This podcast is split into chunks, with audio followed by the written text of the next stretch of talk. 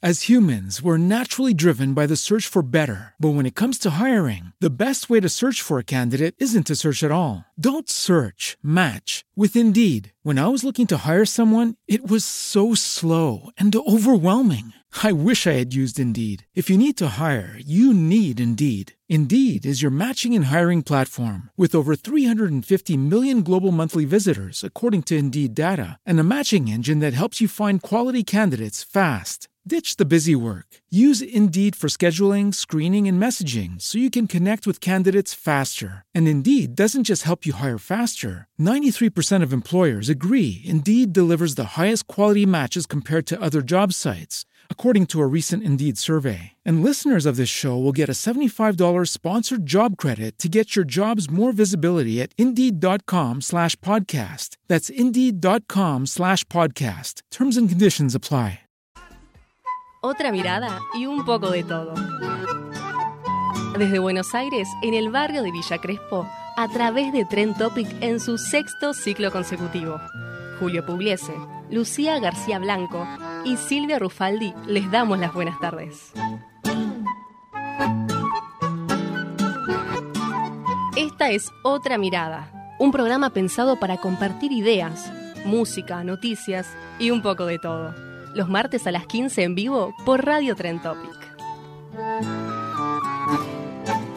Empiezo por el final, terminaré en el principio. Mis intereses quizá no fueron saludables. Yo ya no puedo cumplir hazañas que prometí, solo seguir cantando.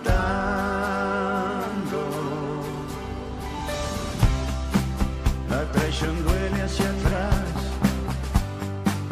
no sabe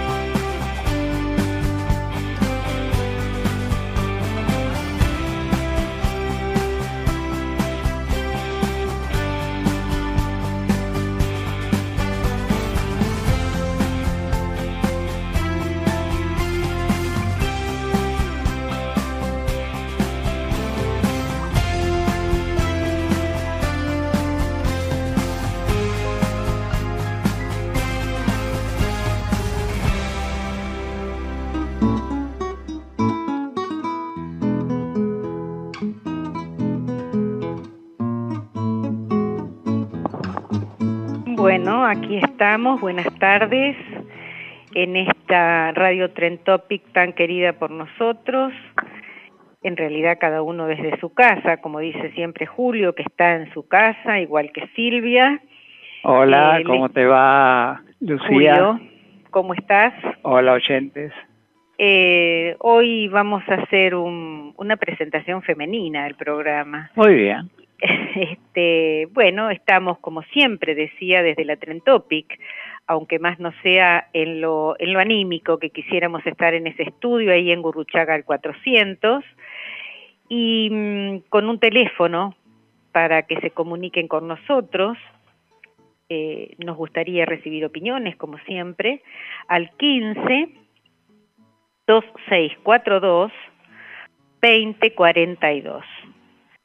Si por cualquier situación no tuviésemos eh, la compañía de ustedes en este horario, pueden escucharnos en diferido por Radio Cat, Radios, Speaker y Web Radios. Esos son nuestros, nuestras formas de estar presente con ustedes eh, en el día y a lo largo de la semana para que puedan tomar contacto con nuestra con nuestra programación. Claro, Eh, escuchábamos en el inicio, Lucía, una canción del, la, una de las últimas canciones del Indio Solari, que se llama Encuentro con un ángel amateur. Es una suerte, una suerte de despedida, ¿no? Del indio. Que uno, que uno este, escucha el contenido de la canción. Sí, la- las letras del indio tienen mucho contenido. Sí, sí. ¿no? Este, yo no soy una, una ricotera eh, fanática, pero lo que sí es que cada vez que escucho los temas del indio me sorprenden para bien el contenido, el sentido de sus letras. ¿no es Sí, no, y todas contienen alguna frase que, Que deja que pensar. que deja para pensar. sí. sí, tal cual. Así que, este, bueno, hoy la música la ha seleccionado Julio, nos ha sorprendido con una mezcla muy linda de, de ritmos que vamos a Sí. escuchar. Y podríamos ir al segundo de los temas, ¿no? Claro, vos, eh, vos hablabas de un aniversario. Claro, hoy es, es un... En realidad nosotros vamos a celebrar hoy, el aniversario Claro. fue ayer.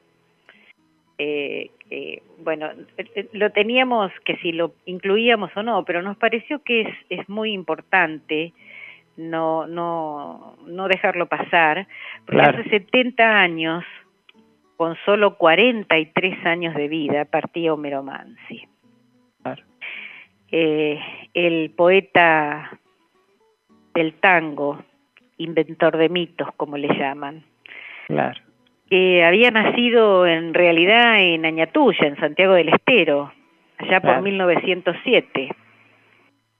Pero dicen que llegó a la capital y se estableció con su madre en el barrio de Pompeya, que le fue El tan sur, sí. caro, su barrio sur de Pompeya, ¿no es cierto? Él llegó a los nueve años de edad acá. Y bueno, este, las crónicas dicen que ahí ya empezó a gestionar su credencial de porteño. Un tipo muy querido, Mero Mansi, por su medio artístico, político. Hay una Eh, anécdota, vos sabés que Masi murió muy joven, murió de cáncer, 43 años, sí. 43 años, sí, y lo internaron en el... Cuando se fue a internar, unos meses antes, en el hospital de clínicas acá en Buenos Aires, Mm. el que lo lleva en el auto es este John William Cook. John William Cook fue el que lo llevó en el auto para internarlo en el clínica. Mira vos. Y las vueltas de la vida, cuando en el año, eh, John William Cook también va a fallecer muy joven, en el año 1968, y lo lleva un compañero para internarse también en el hospital clínica Mm. y le hace hacer el mismo recorrido a ese compañero, John William Cook, que el que hizo él cuando lo internó a, a Homero Mansi. Esas cosas, ¿no? Un tipo, porque. Mansi este, merece todo nuestro afecto y nuestro respeto como poeta, Claro. como cineasta, porque dirigió películas, dirigió dos Claro, películas, Mi po- pobre mi madre querida y El último payador.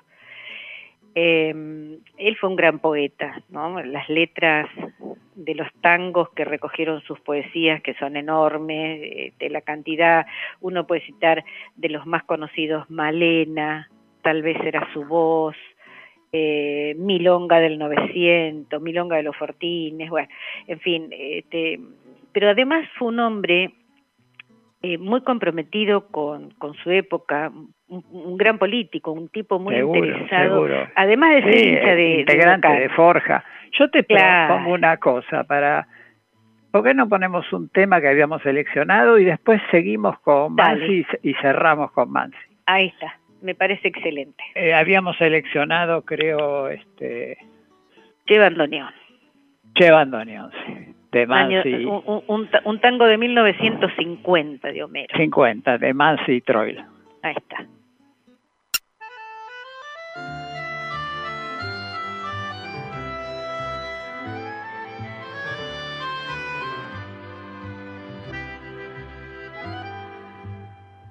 Duende de tu son, llevando neón, se apiada del dolor de los demás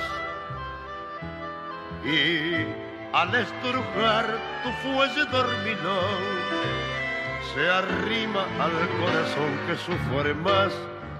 Estercita y mimi como ninón, dejando sus destinos de percal vistieron al final mortajas de rayón al eco funeral de tu canción. Bandoneón, hoy es noche de fandango y puedo confesarte la verdad. Copa a copa, pena a pena, tango a tango, embalado el la locura del alcohol y la amargura, bandoneón. ¿Para qué nombrarla tanto? ¿No ves que estás de olvido el corazón? Y ella vuelve noche a noche como un canto en las gotas de tu llanto. Che, bandoneón, tu canto es el amor que no se dio y el cielo que soñamos una vez. Y el fraternal amigo que se hundió cinchando en la tormenta de un querer y esas ganas tremendas de llorar que a veces nos inundan sin razón y el trago de licor que obliga a recordar si el alma está en Orsay. che, bandoneón, bandoneón. Hoy es noche de fandango y puedo confesarte la verdad. De copa a copa, pena a pena, tango a tango, embalado en la locura del alcohol y la amargura león ¿para que nombrarla tanto? ¿No ves que está de olvido el corazón? Y ella vuelve noche a noche como un canto en las gotas de tu llanto. Eche bandoneón. Tangas. Tanga y el intérprete. El intérprete, bueno. Un goyenete joven.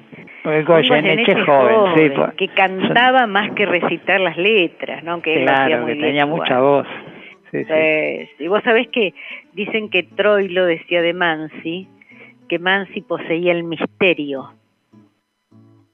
Y solían unirse en un lugar, en San Juan y Boedo, en un bar que hoy en día se utiliza como, como mm, eh, como lugar para, para recibir a, a, los extranjeros que vienen, los turistas.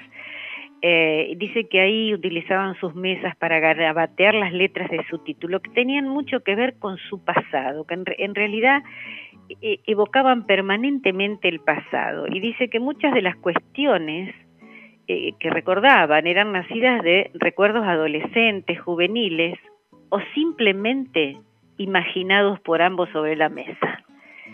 Qué personajes, ¿no? Claro. Qué personajes. Eh, no, Vos decías que este tango, claro, este tango es del 49, pero fue estrenado en 1950. yo- claro, claro. Y bueno, Masi se va a ir con, va a fallecer el 3 de mayo del 51, Eh, al año siguiente. el año El 51 siguiente. fue un Una- año tremendo, ¿no? Treme- ese, ese fue un año tremendo, además, este, donde La esa pérdida de enfermedad, Michepolín. Donde esa enfermedad ya empezó a hacer estragos, ¿no? Porque Claro. en ese momento el cáncer eh, no era como hoy que realmente hay un montón de recursos y, y de paliativos incluso para la gente que, que lo sigue padeciendo aunque esté en tratamiento. Ese momento era mortal. Sí, sí. Eh, no, yo decía que además de, de como letrista, como poeta, como director de cine, eh, uno, uno también este, encuentra recuerdos de Mansi como un hombre muy comprometido con su tiempo. Claro, claro. Él mantuvo un apoyo militante a, a Hipólito Yrigoyen, aun cuando fue derrocado. Claro. Fue, fue encarcelado por... Fue encarcelado por... Sí, sí, sí, él estaba en la Facultad de Derecho, y hizo una especie de, de toma de la Facultad de Derecho. Y le quitaron las dos cátedras de literatura en los dos colegios Claro. nacionales, ¿no? Y cinco años después cofunda la Fuerza de Orientación Radical de la joven argentina, Joven argentina, como Forja. Forja.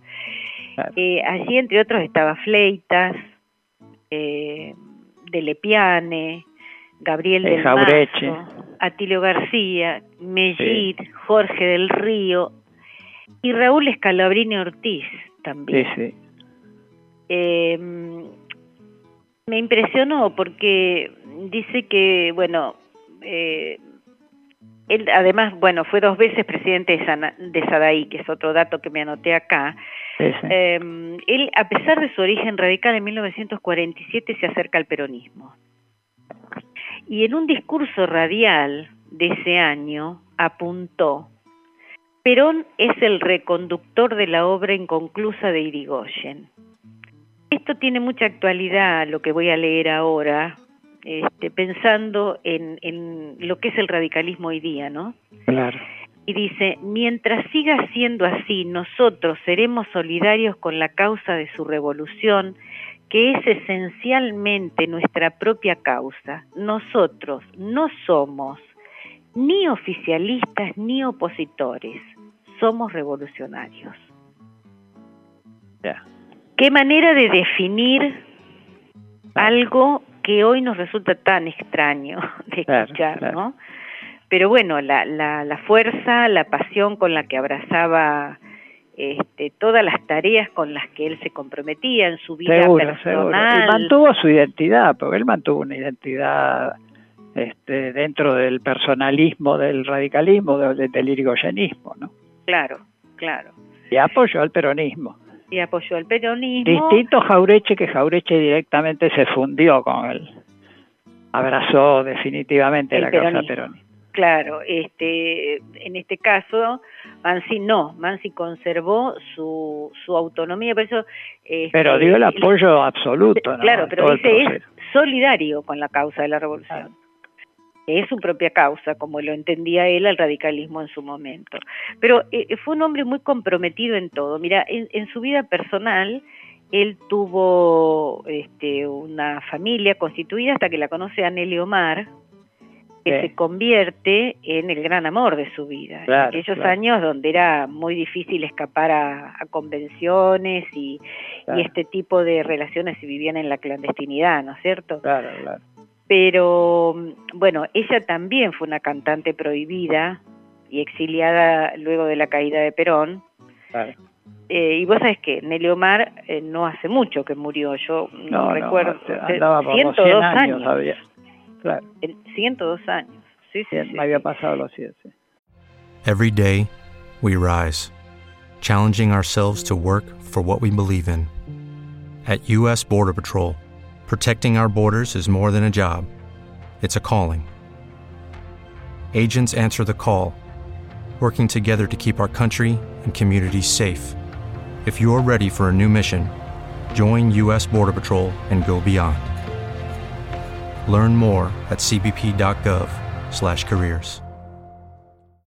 As humans, we're naturally driven by the search for better. But when it comes to hiring, the best way to search for a candidate isn't to search at all. Don't search, match with Indeed. When I was looking to hire someone, it was so slow and overwhelming. I wish I had used Indeed. If you need to hire, you need Indeed. Indeed is your matching and hiring platform with over 350 million global monthly visitors, according to Indeed data, and a matching engine that helps you find quality candidates fast. Ditch the busy work. Use Indeed for scheduling, screening, and messaging so you can connect with candidates faster. And Indeed doesn't just help you hire faster. 93% of employers agree Indeed delivers the highest quality matches compared to other job sites, according to a recent Indeed survey. And listeners of this show will get a $75 sponsored job credit to get your jobs more visibility at Indeed.com slash podcast. That's Indeed.com slash podcast. Terms and conditions apply.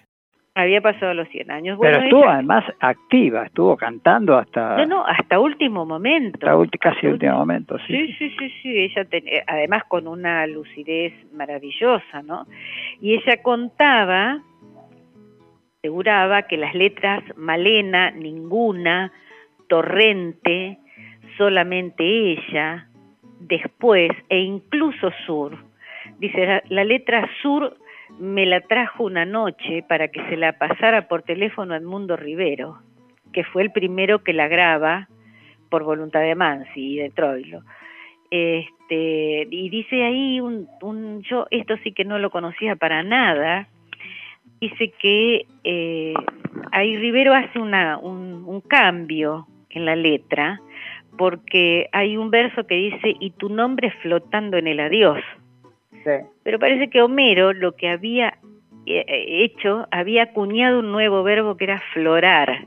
Era tu nombre florando, Florando en, el en adiós. en- el adiós, en el sentido de florecer, ¿no? Bueno, un, un personaje muy querible, muy argentino, muy, muy porteño, a pesar de haber nacido en Santiago del Estero, que bueno, merecía nuestro, nuestro No, recuerdo en el día de hoy donde yo, si me permitís, quiero hacer eh, do- dos recordatorios que se relacionan con la provincia de Santa Fe hoy, a modo de, de efemérides, digamos. Eh, el 4 de mayo de 1856 se sanciona la Constitución de Santa Fe, la primera constitución de la provincia. Eh, se destaca de esta constitución eh, que fue un texto muy importante, de mucho avance desde el punto de vista preceptivo y desde la estructura formal.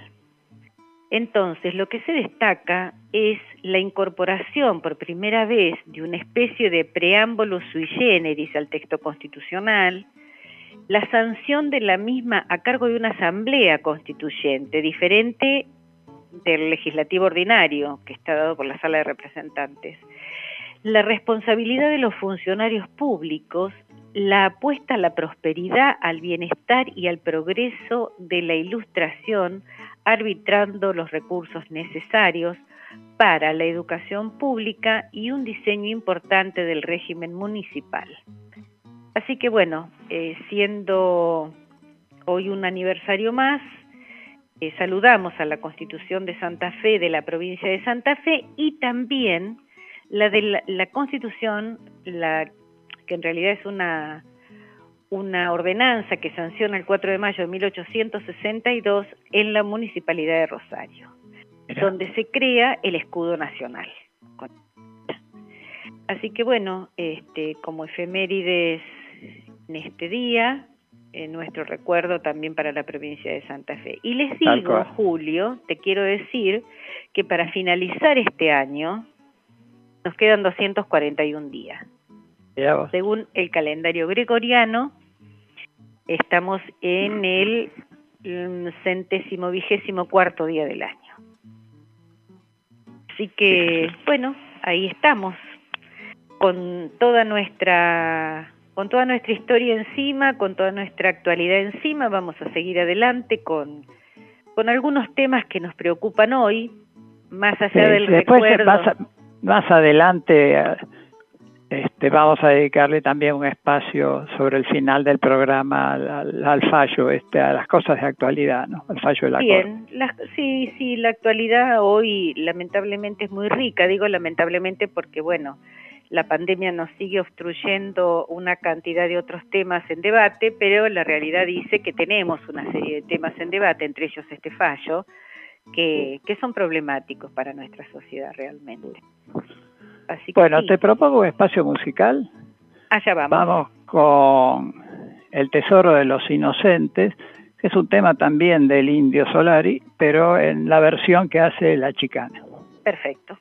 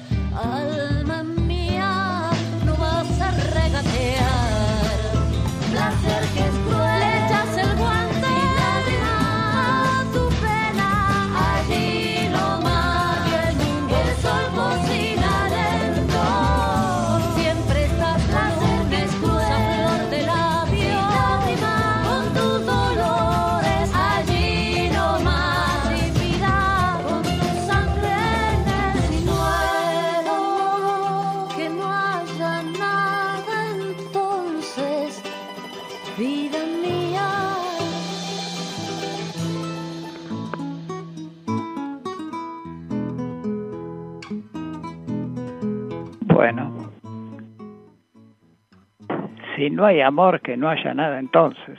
Mm. Bueno, eh, tema, ¿eh? el tema del amor y las formas de expresarlo. Este, bueno, una excelente versión de... Maravillosa, sí. Este, de la chicana. La chicana, sí. La voz que tiene eh, Dolores Solá es realmente una voz muy linda, ¿eh? Muy linda, sí. bueno, yo quería muy argentina, a ver si... Sí, sí, tal cual. es una voz muy argentina, sí, de sí. No, yo quería hacer este, ya hacer un recordatorio que me parece necesario al, a las madres y abuelas de Plaza de Mayo. En principio a las madres porque la creación ese 30 de abril de 1977, que fue un sábado, la primera marcha, fue de las madres de Plaza de Mayo. Hace ya 44 años de eso, fue un sábado. Y en esa primera marcha participaron 14 madres. Digamos que la, que impulsó esa, esa primera marcha y que también fue su presidenta, fue Azucena Villaflor de, de Vicenti, que luego va, va a ser desaparecida. ¿no?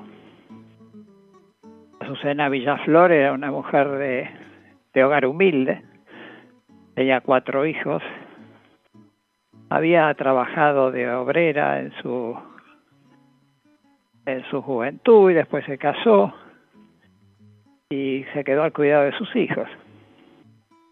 El desaparecido era su hijo Néstor de Vicenti, que tenía 24 años, y su novia Raquel.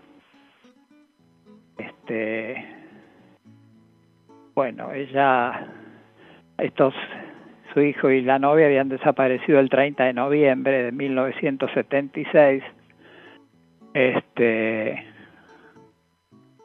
al en Villa Dominico. Bueno, el 30 de abril estas 14 madres temerosas, 30 de abril del 77. Temerosas pero valientes. Temerosas pero valientes, sí, seguro. Seguro, seguro. El miedo es, es humano y es natural. El tema es superar ese, ese miedo y que poner a la dignidad en primer lugar, ¿no? No, y además, eh, digamos, el miedo en esa circunstancia es un mecanismo de protección y de defensa que muestra la cordura de quien tiene miedo en estas, en estas condiciones, ¿no? los, que, los que vivimos esa época sabemos bien cuál era el clima de terror que se vivía. Bueno, lo que se buscó durante, bueno, empezaron esa primera ronda fue un sábado, después empezaron a hacer rondas los jueves, las históricas rondas de las madres los jueves. Después de que les dijeran que no se podían mantener quietas en un lugar. Quietas, entonces las hicieron circular. claro. Este, digamos que, viste que no hay mal que por bien no venga. En este caso, Eve de Bonafini decía, la verdad que un poco la ronda la hicieron ellos, porque nos hacían circulen, circulen. Entonces empezamos a dar vuelta alrededor de la pirámide. Este, usaban el pañuelo blanco para identificarse.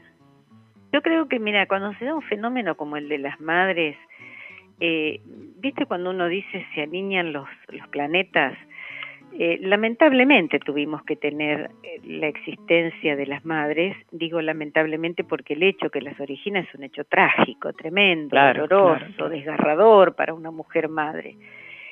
Pero eh, fue como, como algo que una vez que apareció no se iba a poder mover de la historia argentina nunca más, no lo iban a poder mover diciéndole que no se quedaran paradas, ni que no caminaran, ni que no marcharan, ni que es así, ¿no?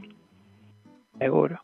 Bueno, el, tema es que durante el año 1977 se buscaron fondos y se trató de publicar y se buscó algún diario que pudiera publicar la, algún diario que fuera de, de lectura masiva, ¿no? Que se pudiera publicar una solicitada denunciando la, la desaparición de personas, ¿no?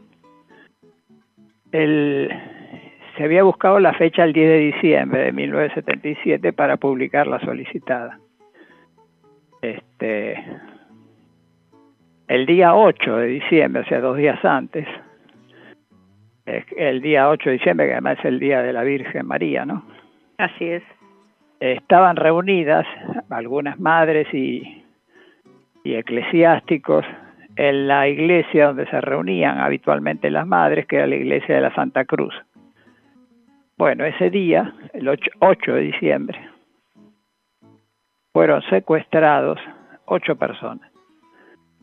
Angela Wad, Remo Berardo, Raquel Bulit, Horacio Elbert, Julio Fondelvilla, Gabriel Orane, Patricia Oviedo y la monja francesa Alice Dumont. Eh, Azucena no estaba allí, se había ido poco tiempo antes, casualmente no estaba, así que no pudo ser este, secuestrada, sino ya ahí mismo lo hubieran secuestrado. Julio, te voy a hacer una, un aporte pequeñito ahí en el medio. Dale, de dale, dale. siempre Así me facilita poder respirar un poco mejor. no, y siempre que puedo lo cuento, porque creo que la gente más joven a lo mejor no, no, no retiene el nombre de, yo creo que es una de las peores basuras que ha dado la tierra argentina, que es Astiz. Claro, claro. estaba infiltrado dentro de las madres con el nombre de Gustavo Niño. Exacto, y que ese día las madres y las personas que fueron secuestradas de la puerta de la iglesia de la Santa Cruz estaban reuniendo esos fondos para hacer esa publicación y él tenía en la mano un billete de dos pesos con el que iba señalando al comando que luego los iba a secuestrar quiénes debía de llevarse. Claro. Él fue el Judas que las vendió, Tal cual. bueno, por dos pesos, digamos, ¿no? Pero además, este hecho fue un hecho que produjo preocupación entre las restantes madres y los restantes integrantes de ese movimiento por la vida de él, que como había sido infiltrado y había dicho que tenía un hermano en una situación que lo estaba buscando, todos tenían miedo que se lo hubieran llevado, porque como era más joven, como era una persona que había estado tan aferrada a, las madres y demás, todos tenían miedo que, que le hubiera pasado algo, es decir, temían por la vida de esta basura, no, no merece ni, ni el calificativo de ser humano, eh, que... estaba refiriendo al, al marino Alfredo Astiz, ¿no? Alfredo Astiz, sí, al que llamaban entre los represores el ángel rubio. Sí.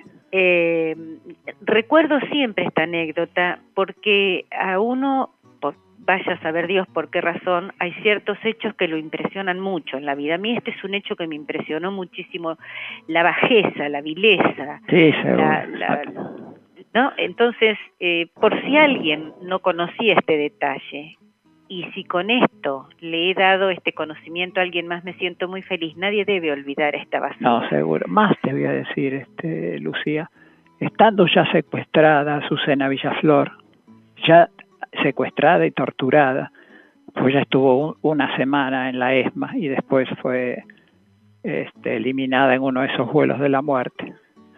Pero estando secuestrada y ya torturada, Azucena Villaflor preguntaba por la suerte y estaba preocupada qué le había pasado a Gustavo Niño. Bueno. Esto eh, pinta, esto pinta las dos cosas. Esto pinta las dos y también pinta a Azucena. Esto pinta las dos, exactamente, las dos cosas, sí, sí. Bueno, el, tema es que el 10 de diciembre tenía que salir la solicitada. Y pese a lo sucedido el 8 de diciembre con esos ocho secuestros de personas, este, Azucena Villaflor siguió adelante, se reunieron 2.500 firmas, y el 10 de diciembre salió publicada a toda a plena página, toda una página en el diario La Nación, la solicitada de las madres de Plaza de Mayo, denunciando la situación que se estaba viviendo en el país. Este, o sea que los milicos, pese a todo su esfuerzo, no pudieron pararlo. El mismo 10 de diciembre, es el día que salió la solicitada, fue buscada en Sarandí, Azucena, y ese mismo día la patota de, la ESMA secuestró también a, la, a otra monja, a Leonid Duquet, otra monja francesa. Eh, junto a, a Azucena Villaflor fueron secuestradas dos madres más de Plaza de Mayo, Mari Ponce de Blanco y Esther Ballestrino de Cariaga. En total 12 personas de ese grupo inicial que aún permanecen desaparecidos, ¿no? Como decíamos, Susana estuvo secuestrada en la ESMA siete días y luego la eliminaron por uno de los vuelos de, la, muerte. Su cuerpo fue arrojado al río de la Plata, arrastrado por la corriente hasta la playa de Santa, Santa Teresita. Fue enterrada como NN hasta que en el año 2004 el equipo de antropología forense la identificó. Hoy sus restos yacen en la Plaza de Mayo, el lugar que la vio marchar en 1977. Este, bueno. Es un, recuerdo, eh, cuántos recuerdos dolorosos que tenemos que reflotar permanentemente de nuestra historia más reciente, ¿no? Claro, yo quería cerrar diciendo la solicitada, como dijimos, se publicó finalmente el 10 de diciembre en el diario La Nación, con 2.500 firmas a toda página. La mayoría eran nombres de mujeres. Y también estaba en esa solicitada el nombre de Gustavo Niño, o sea, el nombre de Alfredo Astiz, infiltrado eh, dentro del grupo de madres de Plaza de Mayo. Ideólogo del crimen, digamos. La ideólogo del crimen y hasta qué punto, ¿no? La bajeza, ¿no? Tremendo, tremendo. Eh, yo quería también hacer un recordatorio de un, de un reciente fallecimiento que la verdad a mí me provocó un inmenso dolor. El de la, la compañera, la socióloga, la militante, esa gran persona que fue Alcira Argumedo. As humans, we're naturally driven by the search for better. But when it comes to hiring, the best way to search for a candidate isn't to search at all. Don't search, match with Indeed. When I was looking to hire someone, it was so slow and overwhelming. I wish I had used Indeed. If you need to hire, you need Indeed. Indeed is your matching and hiring platform with over 350 million global monthly visitors, according to Indeed data, and a matching engine that helps you find quality candidates fast. Ditch the busy work. Use Indeed for scheduling, screening, and messaging so you can connect with candidates faster. And Indeed doesn't just help you hire faster. 93% of employers agree Indeed delivers the highest quality matches compared to other job sites, according to a recent Indeed survey. And listeners of this show will get a $75 sponsored job credit to get your jobs more visibility at Indeed.com slash podcast. That's Indeed.com slash podcast. Terms and conditions apply. Lucky Land Casino asking people what's the weirdest place you've gotten lucky? Lucky? In line at the deli, I guess? Aha, in my dentist's office. More than once, actually. Do I have to say? Yes, you do. In the car before my kids' PTA meeting. Really? Yes. Excuse me, what's the weirdest place you've gotten lucky? I never win and tell. Well, there you have it. You can get lucky anywhere playing at LuckyLandSlots.com. Play for free right now. Are you feeling lucky? No purchase necessary. Void where prohibited by law. 18 plus. Terms and conditions apply. See website for details. Ese no fue, este, si mal no recuerdo, este sábado, el sábado pasado. Creo que sí. Que fue, creo, el 2, 2 de diciembre, ¿no? Do, perdón, 2 de, de, de, mayo. De mayo. Bueno, de Alcira, qué decir, ¿no? Fue un faro en la desde joven, desde la década del 70, para los que pertenecemos a esa generación, este su, su compromiso y su claridad ideológica este y su consecuencia, ¿no? Pues una persona absolutamente consecuente entre lo que pensaba, lo que decía y lo que hacía, ¿no? Sí, una mujer también con una fuerza de vida este, arrolladora, pero tenía 80 años sí, sí. y su palabra este, era tan firme, tan coherente, tan interesante e inteligente como siempre. Eh, además, yo no sé si, si los oyentes, si vos han tenido la posibilidad de leer una contratapa de página 12 que salió. Sí, sí, vos decís la defensa sobre la hidrovía. No, no, no, no, no. Ah. Este, una, una chica que dice ella me salvó de de, un intento de suicidio. Una escribe justamente es una directora de cine de Argentina. Este, ella dice hay muchas cosas que se pueden decir de, de Alcira Argumedo, pero a mí me gusta recordarla desde el lugar de ser humano. Claro. es una hija de desaparecidos, ambos padres desaparecidos. A los 16 años este, hace un intento de, de suicidio eh. y mm, cuando, cuando se recupera, digamos, eh, es Albertina Carri. Ah, sí, es una eh, directora de cine. Es una directora de cine. A los 16 años, luego de un intento de suicidio, me llevaron a verla. No, no, no leí la nota.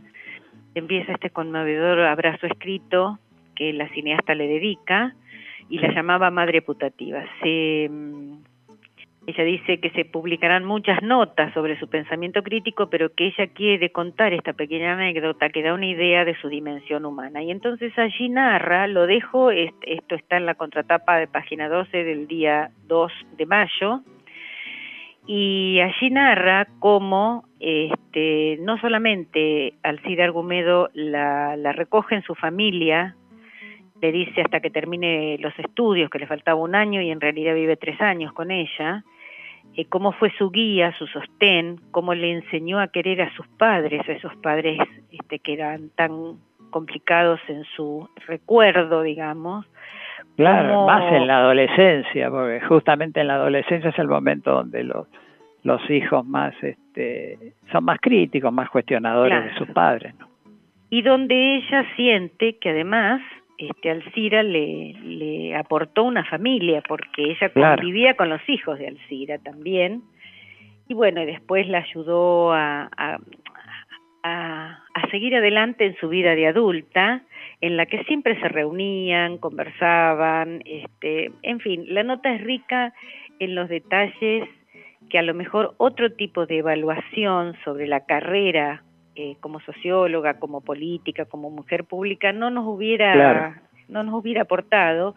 Y verdaderamente es este es emocionante comprobar que esto que muchas veces uno dice, bueno, esta mujer que tiene una vida pública, anda a saber cómo es la vida privada y bueno, también es reconfortante saber que ella en su en su vida privada este una persona tan querible, tan reconocida, tan afectuosamente eh, rodeada como, como en el ámbito político, ¿verdad?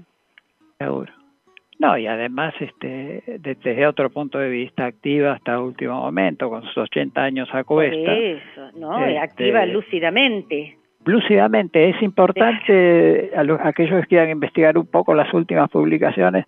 Hay unas publicaciones sobre la necesidad de crear una empresa nacional para, para el tema de la, de la hidrovía, muy, muy interesante.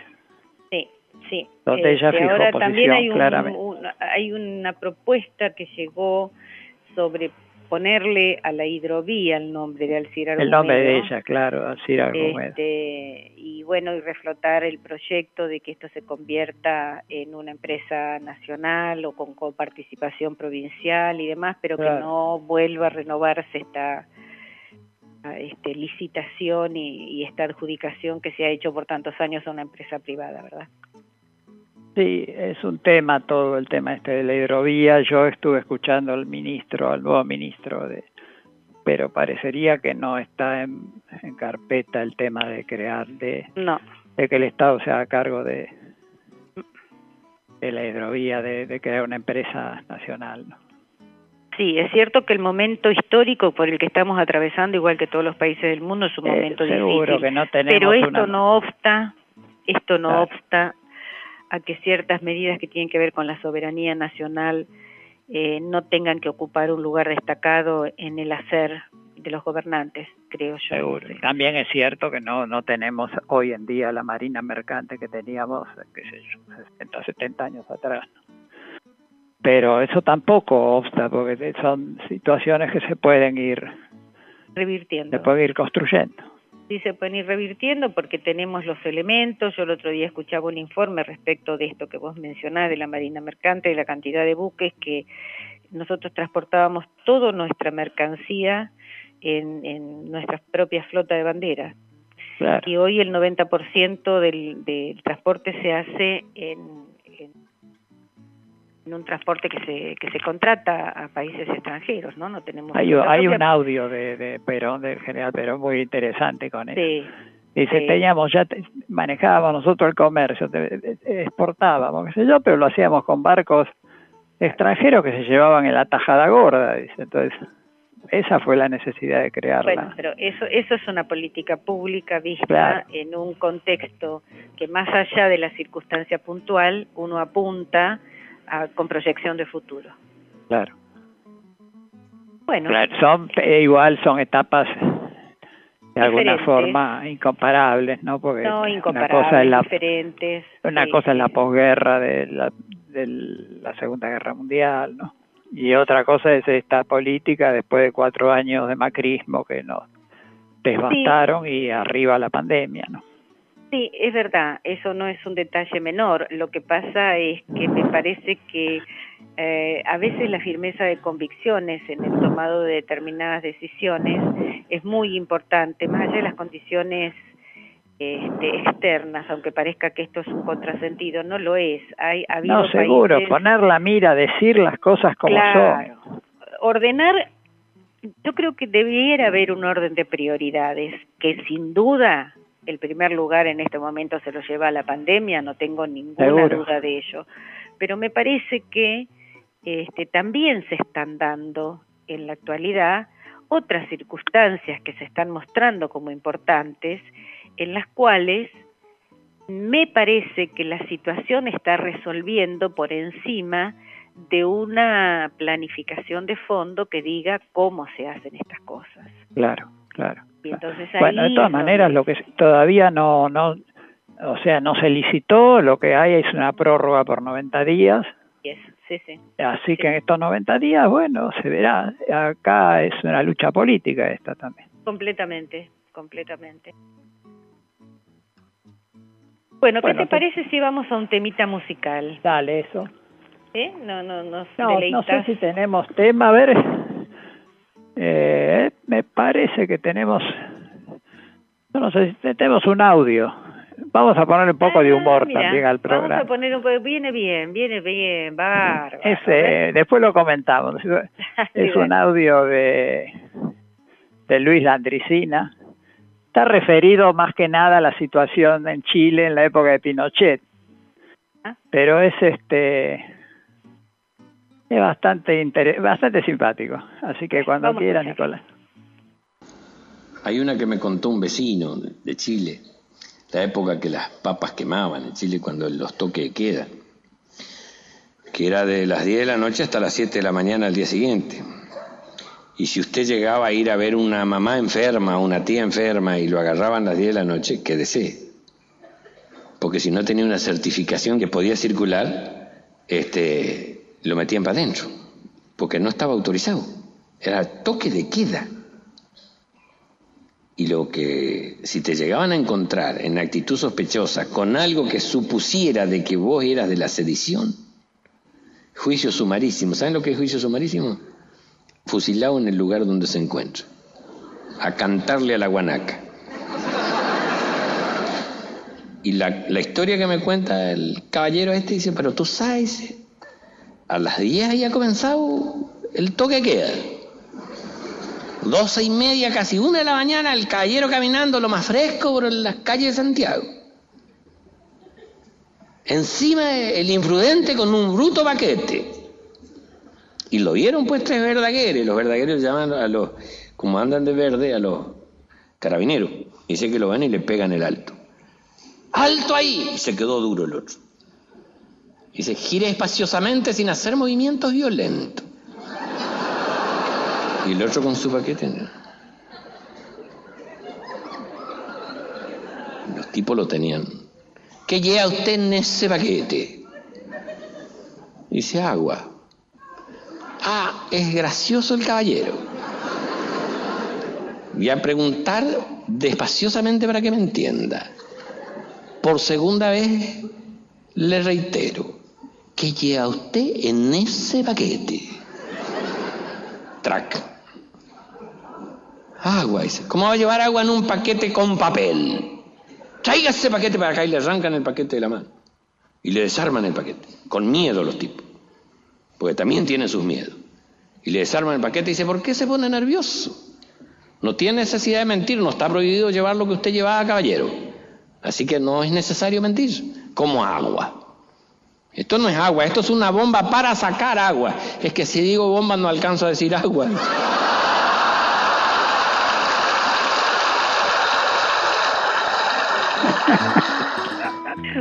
La, la, capacidad de descripción que tiene este hombre y además la imitación de todas las tonadas que uno le pueda este, haber escuchado son perfectas.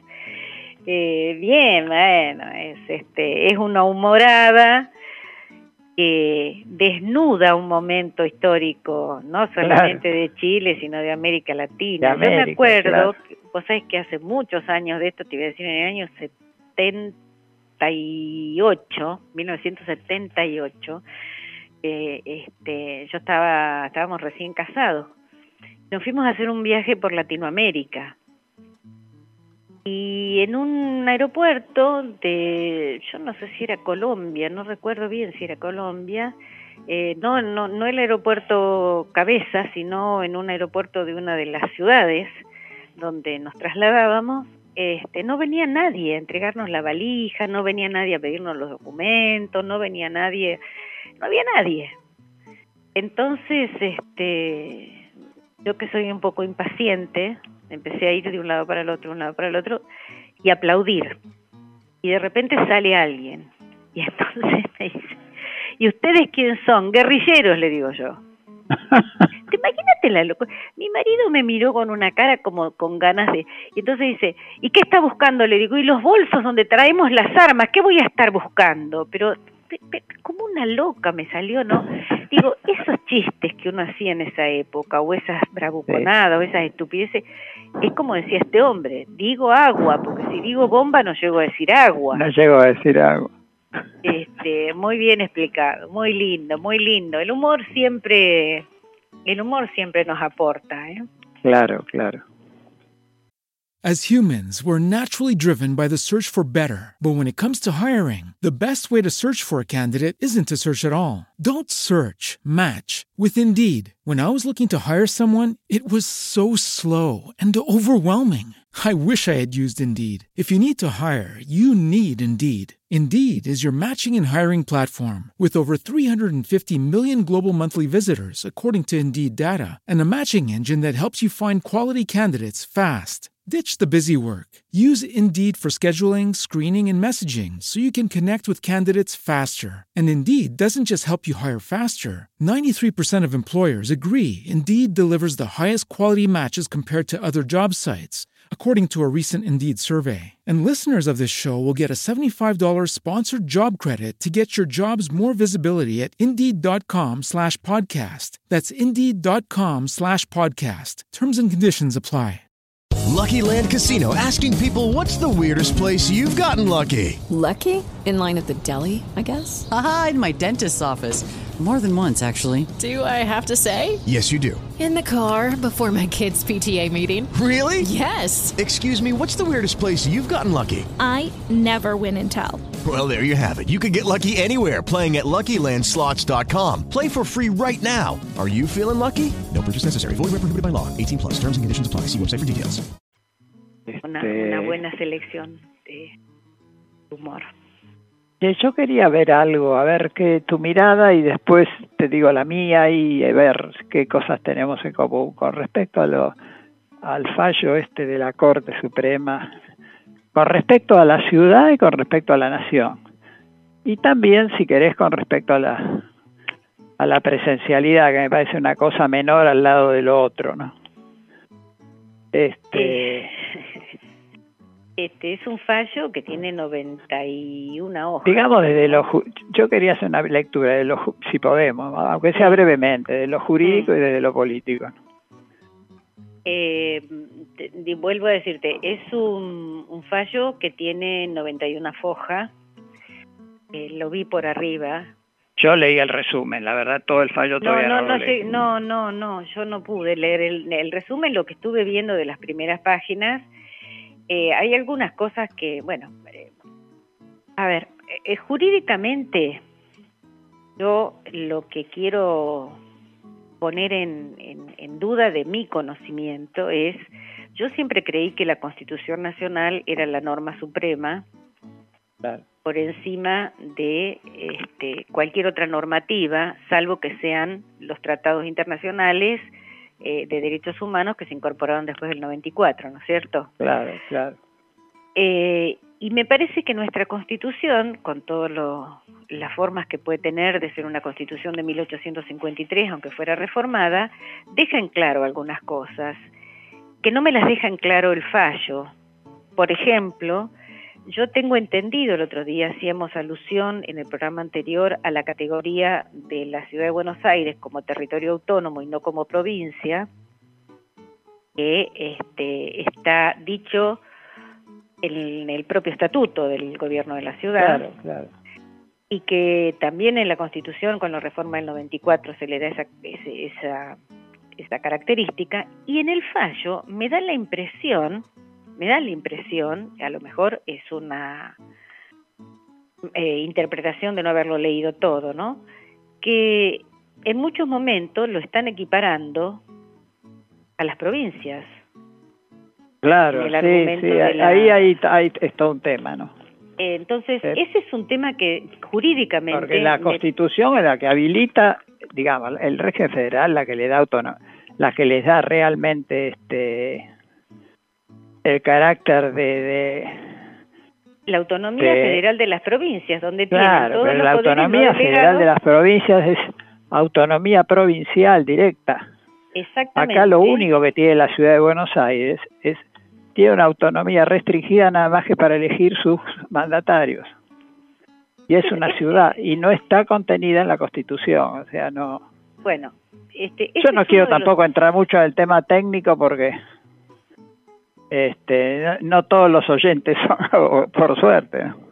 No, pero por ejemplo, eh, digo, este es una, un tema que me parece que sí se puede entender claramente, si la Constitución Nacional es o no la norma de base sobre la cual el máximo tribunal de la Nación va a evaluar una cantidad de documentación que se presenta o de argumentación. Por ejemplo, en un momento, al principio, este, cuando la Corte está explicando qué documentación entrega el gobierno de la ciudad y que, cuál es su argumentación esgrimida, dice, esgrimió el gobierno de la ciudad que el artículo 129 de la Constitución Nacional solamente limita la autonomía local cuando el ejercicio de sus facultades impida o dificulte aquellas que ejercen las autoridades nacionales. Y sigue. Verdaderamente en una situación de pandemia, y esto es interpretación ya, ¿no? en una situación de pandemia como la que vivimos, donde las autoridades nacionales, además, en razón de la Constitución Nacional, deben cuidar de la salud de toda la población. El tener que discutir esto no está mm, dificultando el ejercicio de las facultades de las autoridades nacionales en esta situación. Claro. Eh, claro, claro. Eh, está haciendo una, una, mala lectura de lo que es el, sistema. Eh, nosotros no somos una confederación. No somos, una confederación. un país federal, es otra cosa, claro. Claro, absolutamente. las provincias no tienen el derecho de, de, secesión y una serie de derechos este, que tienen los regímenes confederales, como el de Estados Unidos, por ejemplo, donde cada estado tiene su, su normativa, donde hay estados que tienen pena de muerte y otros no. acá está todo subsumido. Claro, acá en cambio el régimen federal se distingue de la confederación precisamente en que hay un poder central.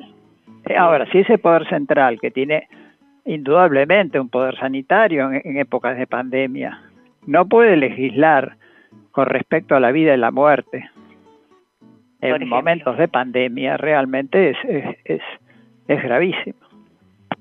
Yo creo que, que jurídicamente este, o técnicamente no es un análisis que, que, que sea interesante para, para un programa de radio como el nuestro Sí, que va a durar este, menos de media hora.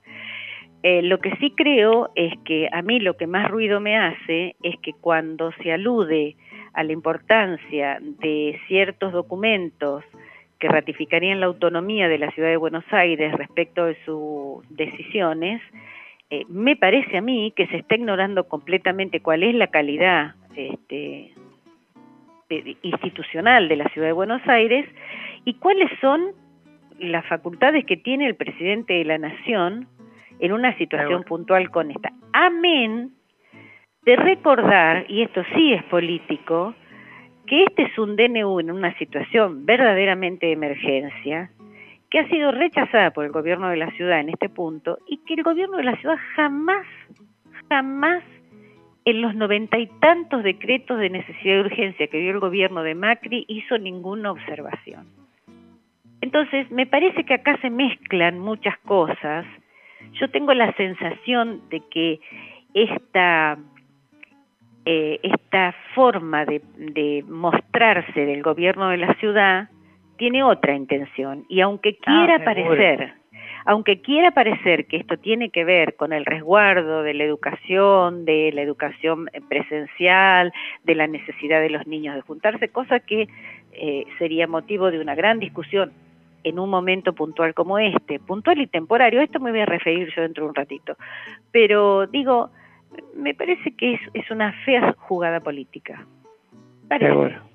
seguro. En este momento me parece desleal. Como el am- en el amor y en la guerra dice que todas las armas son válidas, pero me parece que en este momento no es aplicable eso. No, no se puede jugar con la vida y la, la muerte de las personas. Completamente. Este, el- esto es meramente informativo para el, para el que está escuchando, porque a veces nosotros, sobre todo los abogados, damos muchas cosas por por sabidas y no es así. Claro. Sí. Lo que Por quiero eso digo. decir que la sentencia de la Corte, en realidad votan cuatro, pero esos cuatro que votan es unánime, porque Elena Lolasco no, no votó, porque. Elena Lolasco cuando se presenta la demanda ya se ya se declaró declaró que no había auto no había este competencia originaria en la corte porque no era una provincia la ciudad de Buenos Aires. Por lo tanto no va, no votó ahora en, en el fondo de la cuestión. Este los votos tienen tres Los votos- argumentos Sí. pero coinciden en lo, en lo central que es reconocer que a su criterio el gobierno federal, el gobierno central, violó la autonomía de la ciudad de Buenos Aires. Este, los votos son dos votos, hay dos votos que son el mismo voto, que votan juntos, que son el de los jueces Maqueda y Rosati. Después está el voto de Rosenkrantz, que es este es la pata de Clarín dentro de la corte, ¿no? Claro.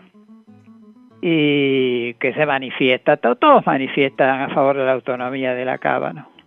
Claro. Y el otro voto es el, es del de Lorenzetti, que también manifiesta la autonomía de la cava, pero además hace todo un hace todo un explicativo, digamos, diciendo por qué él llega a esa conclusión.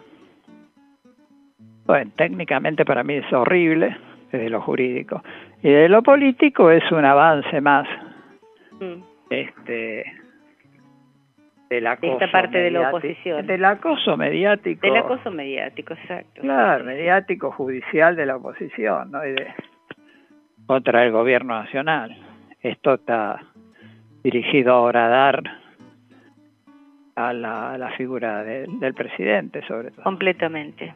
Sí, estamos en un año electoral. Que no se haya resuelto todavía si se van a diferir o no este, las elecciones es un tema al margen. Están trabajando en campaña la oposición, esta oposición, ¿eh? Esta oposición. Porque el resto de los partidos uno tiene que ser consciente de que no han puesto ningún palo en la rueda para trabajar en esta situación tan complicada de pandemia. pero esto, como dice Aníbal Fernández, esta no es la oposición, esto es parte de la oposición, es una parte de la oposición, y bueno, tienen un, un gobierno como el de la Ciudad de Buenos Aires, que es el trampolín, en una eh, estructura prácticamente unitaria en la concepción de lo que es la Argentina, y están usando ese espacio para hacer campaña política. Claro. Lo cierto Ahora, es que te esa- di- claro, Sí. sí, sí. Termina, No, por favor. no, termino la frase que digo que lo cierto es que esa campaña política eh, no eh, no es entendible del modo que se hace en una situación de pandemia como esta. Claro. Pero además yo digo, hay otra interpretación, ¿no? Que hacen algunos compañeros, que es que se puede pegar, este fallo de la Corte le puede pegar, es como pegarse un tiro en los pies, ¿eh?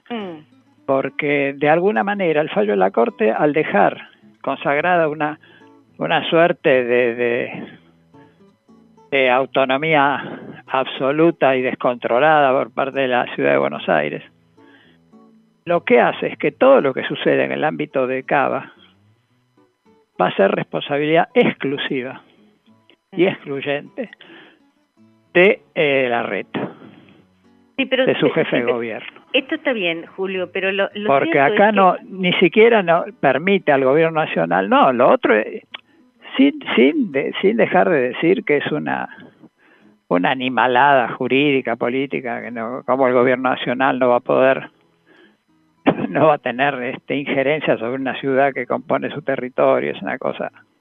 y en una Pero más allá de eso, en una situación de pandemia, yo te, te insisto en eso Claro. cada vez que vos hablas, porque digo, no es lo mismo en cualquier momento. Claro. Claro, no, no, no, tal cual. Pero digo, est- está esta interpretación también, ¿no? A partir de ahora, todo lo que pasa en la ciudad de Buenos Aires, el, el costo político lo paga exclusivamente, lo tendría que pagar exclusivamente. Sí, pero no, este, no es así. Uno sabe Rodríguez que no es Larreta. así.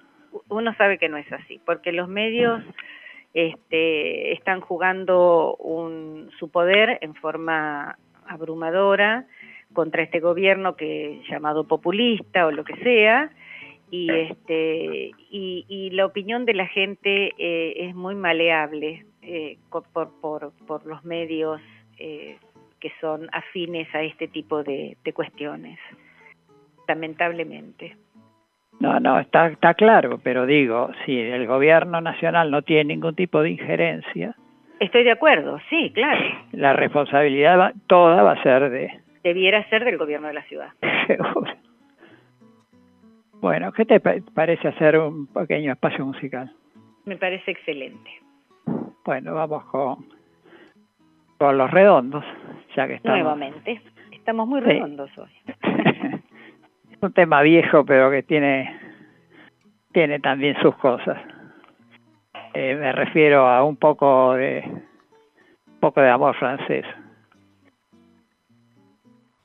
As humans, we're naturally driven by the search for better. But when it comes to hiring, the best way to search for a candidate isn't to search at all. Don't search, match with Indeed. When I was looking to hire someone, it was so slow and overwhelming. I wish I had used Indeed. If you need to hire, you need Indeed. Indeed is your matching and hiring platform with over 350 million global monthly visitors, according to Indeed data, and a matching engine that helps you find quality candidates fast. Ditch the busy work. Use Indeed for scheduling, screening, and messaging so you can connect with candidates faster. And Indeed doesn't just help you hire faster. 93% of employers agree Indeed delivers the highest quality matches compared to other job sites, according to a recent Indeed survey. And listeners of this show will get a $75 sponsored job credit to get your jobs more visibility at Indeed.com slash podcast. That's Indeed.com slash podcast. Terms and conditions apply. With Lucky Land slots, you can get lucky just about anywhere. Dearly beloved, we are gathered here today to. Has anyone seen the bride and groom? Sorry, sorry, we're here. We were getting lucky in the limo and we lost track of time. No, Lucky Land Casino, with cash prizes that add up quicker than a guest registry. In that case, I pronounce you lucky. Play for free at LuckyLandSlots.com. Daily bonuses are waiting. No purchase necessary. Void where prohibited by law. 18 plus. Terms and conditions apply. See website for details.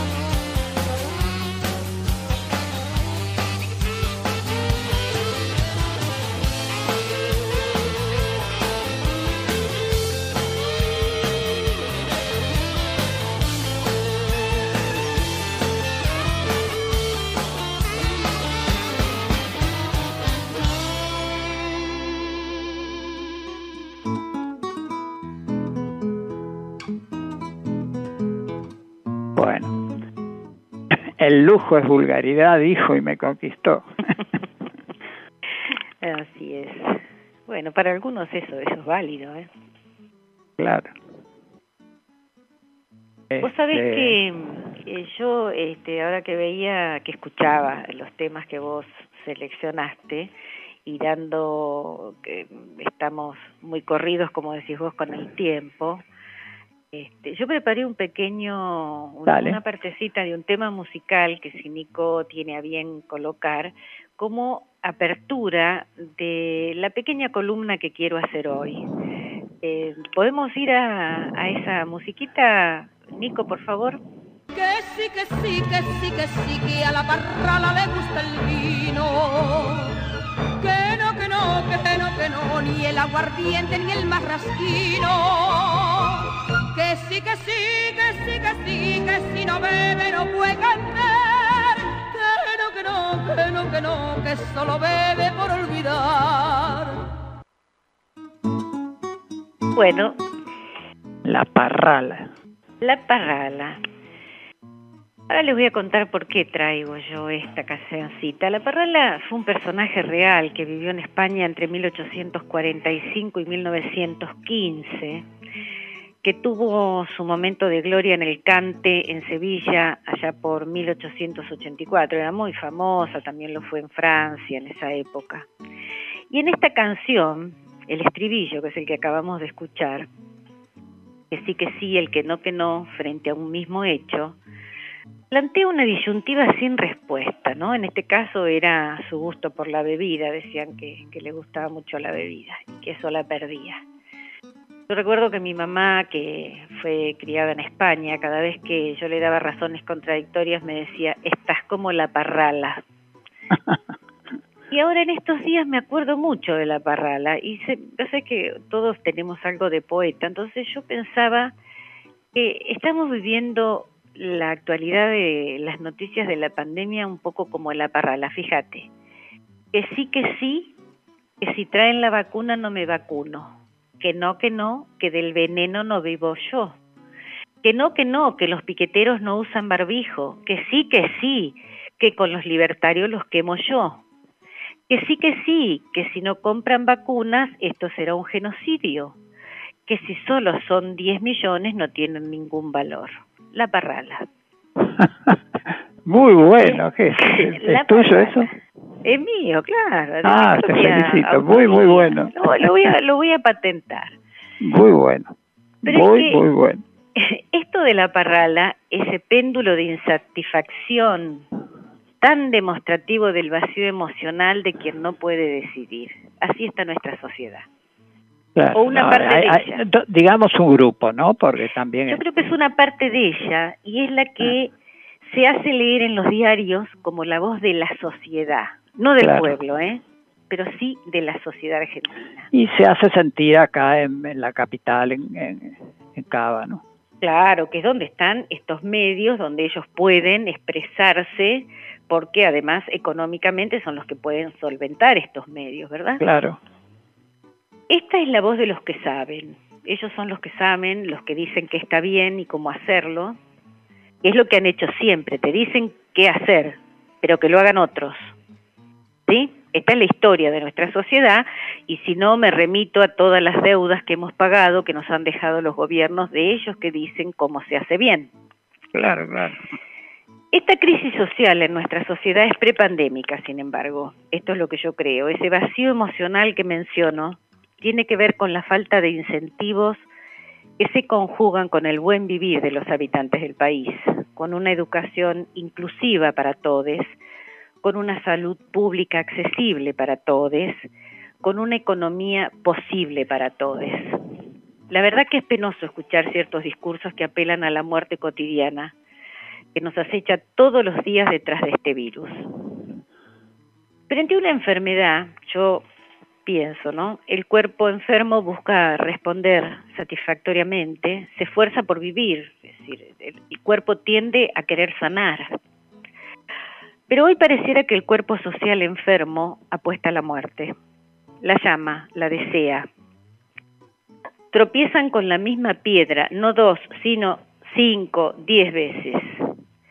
Hay una distancia tal frente a la propia vida que da para plantearse si quienes viven en esta sociedad están tan enajenados por la búsqueda del placer que pueden olvidar su propia conservación.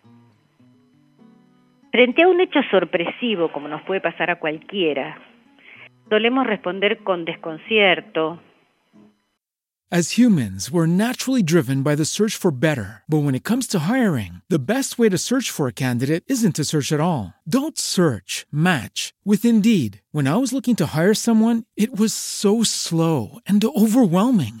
I wish I had used Indeed. If you need to hire, you need Indeed. Indeed is your matching and hiring platform with over 350 million global monthly visitors, according to Indeed data, and a matching engine that helps you find quality candidates fast. Ditch the busy work. Use Indeed for scheduling, screening, and messaging so you can connect with candidates faster. And Indeed doesn't just help you hire faster. 93% of employers agree Indeed delivers the highest quality matches compared to other job sites, according to a recent Indeed survey. And listeners of this show will get a $75 sponsored job credit to get your jobs more visibility at Indeed.com slash podcast. That's Indeed.com slash podcast. Terms and conditions apply. Ejemplo, nos caemos, improvisamos, levantamos, salimos como si nada, pero después nos damos cuenta que necesitamos tomar medidas puntuales, ir al médico, hacernos una placa, a veces una venda, un yeso, días de reposo, hasta que estamos de nuevo en condiciones, pero no se nos ocurre ir a bailar ese día. Porque además entendemos que la situación es pasajera, eso en otra dimensión, ocurre en cualquier enfermedad. Lo transitorio es no definitivo, salvo que nosotros con nuestro accionar lo tornemos irreversible. Y estoy hablando de lo que nos está pasando en este momento, ¿no es cierto? Hoy, frente a esta enfermedad que nos afecta igual que al resto del mundo, da que pensar este actuar irreflexivo, carente de sentido, de las mínimas reglas de solidaridad, lo que hace que este momento se torne todos los días un poco más difícil. Mira, esas conductas irracionales se muestran en actos que impactan a la vista. Ayer circuló una serie de fotos por WhatsApp. Tremendo. Que me dejaron impactada. En el frente de un hospital de la Ciudad Autónoma de Buenos Aires, Sí, creo que era el Fernández. el Hospital Fernández, donde se trabaja para la salud y en este momento se pelea diariamente contra esta enfermedad mortal, donde, donde el personal sanitario que trabaja ahí deja horas de su vida y hasta su vida frente al cuidado de quienes requieren su atención. Y quienes requieren su atención no son preguntados de qué idea política son, ni de qué barrio vienen, aparecen en ese, en el frente de esos hospitales, en el frente de ese hospital, de un día para otro aparecen leyendas que dicen médicos asesinos, dictadura sanitaria, pandemia. Yo me pregunto, ¿a esto le llaman hoy libertad de expresión?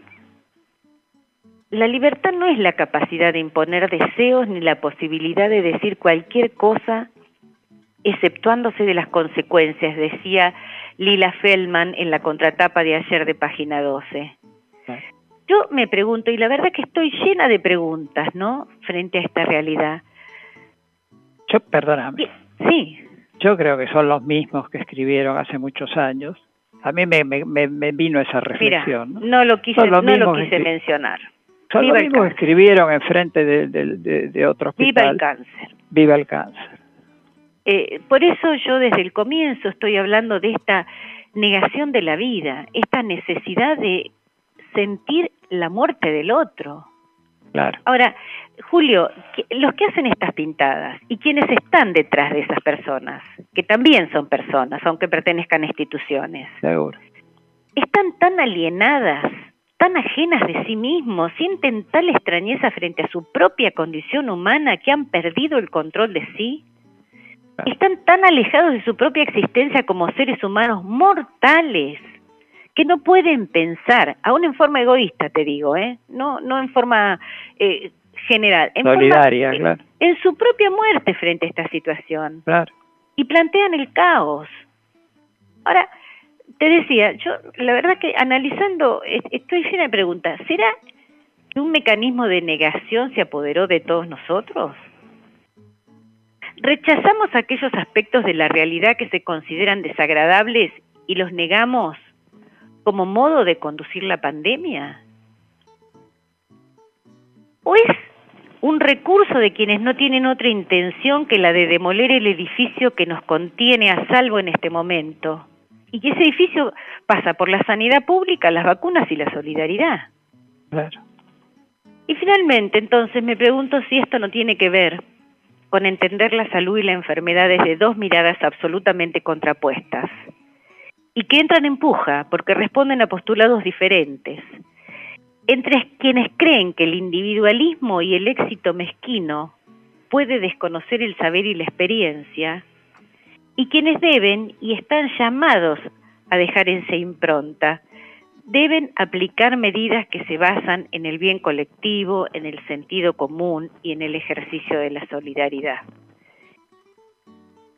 Dejo abiertas estas preguntas. Sí, yo creo que, mira, yo creo que hay una intencionalidad política de un pe- pero de, de un pequeño, muy pequeño grupo que tiene realmente intencionalidad política y que maneja a toda una a un buen sector de la sociedad, sobre todo acá en la capital federal, a todo un buen sector de la sociedad que que parece que está está vinculado y estimulado con el instinto de Thanatos. Vos sabés que el, Sí, sí, por eso. el instinto de muerte, así como existe el instinto de vida, existe Claro. el instinto de muerte.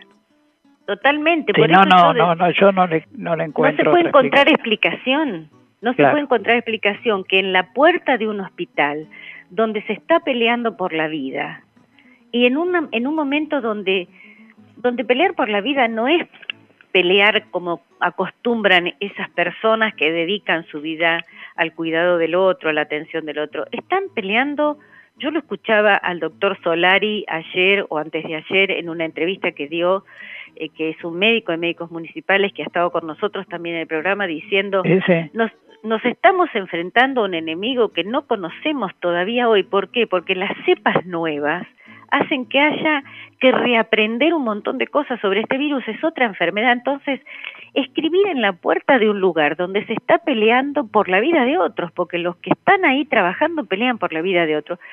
Poner estos carteles, hacer estas médicos Tremendo. asesinos. No, Bueno, uno piensa, ¿qué le pasa a la gente? ¿Qué le pasa a la gente? Yo, eh, insisto, no es que desconozca como todos, ¿no? Que en momentos difíciles uno trata de negar las cosas un poco porque, bueno, este, es muy difícil a veces tragar todo de golpe.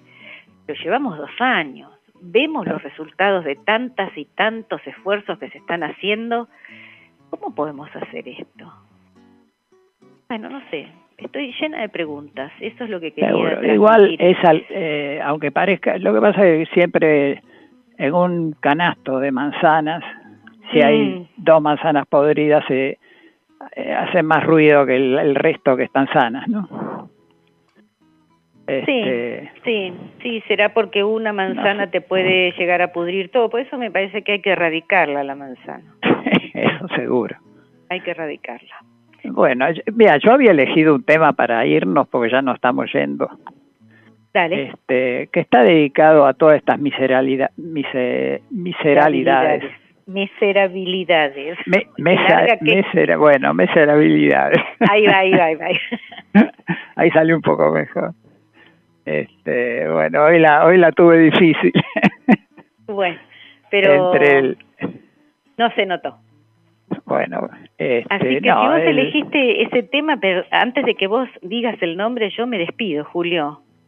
Me despido Bueno. hasta el próximo martes. De vos, de Silvia, que nos está escuchando, que hoy estaba media, no se sentía bien porque... Sí, bueno, hoy fue vacu- por suerte fue vacunada, Sí, se le dio la primera vacuna. Así que, Así que desde acá un, un un abrazo, grandote, grande, muy, muy grande para Silvia. y para la audiencia... Esa es la parte, extraña, que la esperamos tener el martes que viene. Martes que viene va a tener que trabajar el triple, por ella y por nosotros Claro. dos, Julio. No digas nada que no se entere. Un abrazo. Un abrazo grande y nos vamos con un tema de un tema que está cantado y tocado acá en el estudio con su guitarra, con su guitarra clarita. Eh, se llama La chacarera del olvidado, que es un tema del duende Guernica, un santiagueño. Eh. Sí, que está dedicado a los, a los miserables realmente y, y a las injusticias. Este, en la voz del negro Fontova, ¿no? que, que lo tocó años atrás acá en el estudio. Va acá en el estudio, en el estudio de radio Trend Topic. Así que nos vamos con eso. Abrazo grande a la ronda. Y claro, yo estudié inglés en, en el Instituto Cambridge. Cambridge. Cambridge. De Tucumán y Paraná. De tu palo soy, hijo de tu cuero. Soy el olvidado de la cancilla del tiempo. El que se quedó de pie poniéndote el pecho.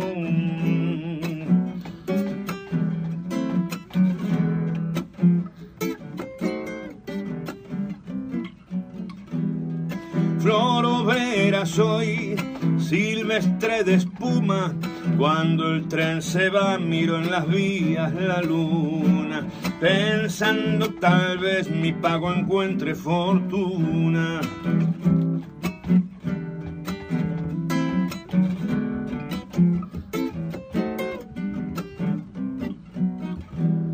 Mi bofe se hinchó cuando repartieron.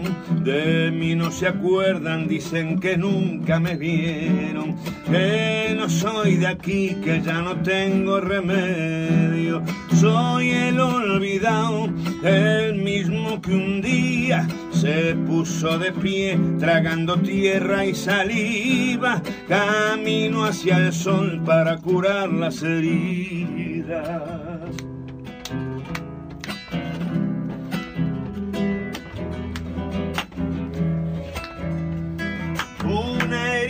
Soy buscando el salario, maestros de pie cuidando pichones blancos que madurarán iluminando tu pago.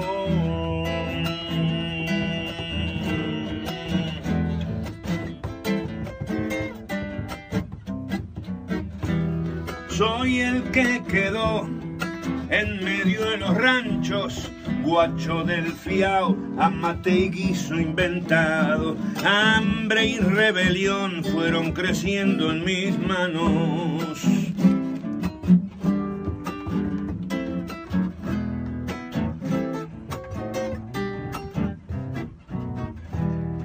No quiero de más, quiero lo que es mío. Al mazo trampeado voy a torcerle el destino. Levántate cagón, que aquí canta un argentino.